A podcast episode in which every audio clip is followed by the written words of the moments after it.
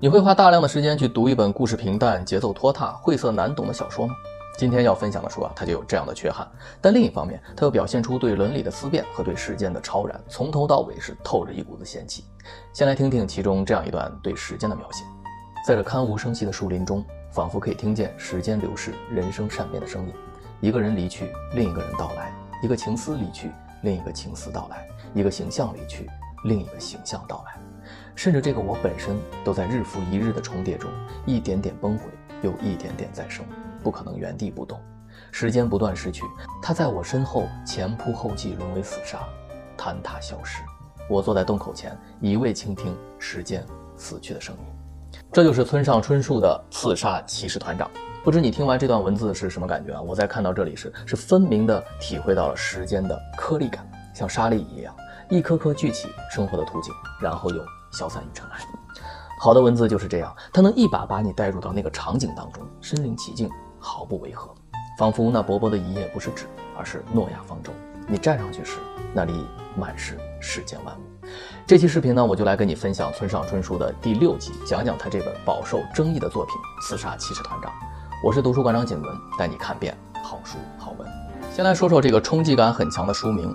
骑士团长其实是莫扎特歌剧《唐璜》里的人物，他有个女儿叫安娜。浪荡的公子唐璜千方百计地引诱他的女儿，骑士团长忍无可忍，斥责唐璜的这种无耻行为，结果啊，反倒是被唐璜刺杀了。村上春树在这本书里把刺杀骑士团长这一幕啊浓缩成了一幅画作，一位顶级画家把它藏在了自己的阁楼里，没有公之于众，直到主角发现了它的存在。再来说说这幅画，整个故事就是围绕它来展开的。村上在这本书里写道：“刺杀骑士团长这幅画中流淌的血，流的那么多，那么现实。两个男子手握仿佛沉甸甸的古代长剑争斗，年轻男子把剑深深地刺入年长男子的胸口，血从他的胸中喷涌而出，剑的尖端大概是刺中了大动脉，血染红了他的白色装束，嘴痛得歪曲扭着，眼睁得大大的。他万念俱灰地瞪着虚空，他知道自己失败了，但真正的疼痛。”尚未到来。做这本书的分享啊，真的是一件非常困难的事情。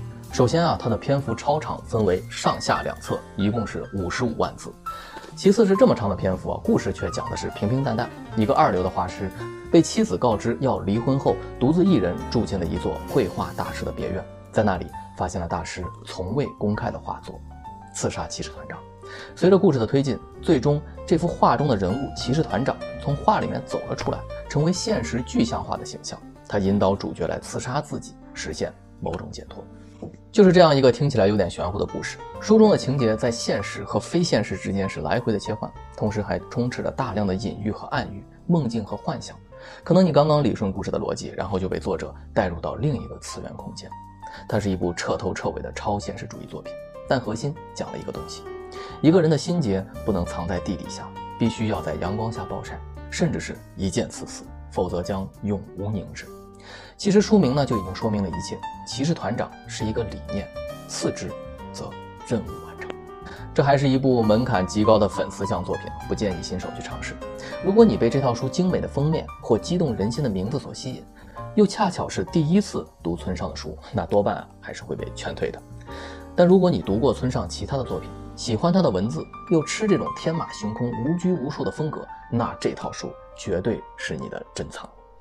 说到这里呢，我想到前一段看到的一句话：同一本书，不同的年龄段看是完全不同的感受。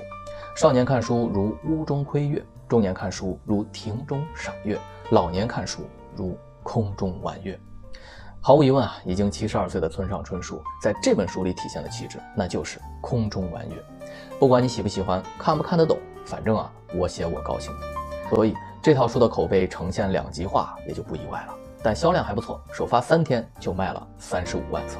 村上之所以受中国读者的喜欢啊，除了文字方面的魅力之外呢，还有一个重要的因素，就是他鲜明的反战和反军国主义的精神，对战争也有着深刻的反省。这个立场不止一次的在他书里面出现过。骑士团长和《巡洋冒险记》中的羊都象征了恶的本源，人性的恶，战争的恶。制度的恶，这都是要被发现、被战胜的东西。村上春树曾经说过，历史是之于国家的集体记忆，所以将其作为过去的东西忘记或偷梁换柱是非常错误的。小说家能做的固然有限，但以故事这一形式抗争下去是可能的。从这里可以看出，村上春树是清醒的。对于民族曾经的过错，他的理念是承认事实，改过自新。作为读者，看到这里啊，一定要为他的格局与担当竖起大拇指。这套书的立意虽然是刚硬且有一定的锐度，但文字的风格却相对柔软。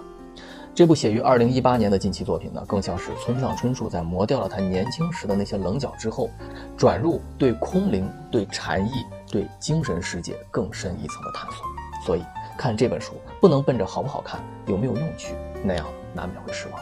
正确的姿势应该是想象给自己泡一壶茶，进到村上笔下的场景中。摸一摸青苔的鹅卵石，闻一闻竹林间的水雾，走一走别院中的门廊，看看那里是否有你和内心相契合的东西。关于情节和内容呢，村上的这本书确实是没有什么好说的，甚至有点缺乏吸引力。但你只要抽空随手翻上一翻，两三分钟后，你就会意识到自己已经被那种舒缓的语言方式，从奔忙而居暇的生活中带入了一种忘却现实的非凡状态。这才是这本小说真正的魅力。用独特的语言营造出一种独特的状态，它就像是村上专属的故事引力场。所以，这套书好坏两面都非常的明显，真的不太好去评价。因为它真正的价值取决于你，取决于每一个不同的读者。如果你是追求实用主义，想从中得到哪些用处或价值，那就暂且放下它。如果你最近刚好比较闲适，那么拿起它看进去，我敢说，你绝对会得到一次独特的。精神体验。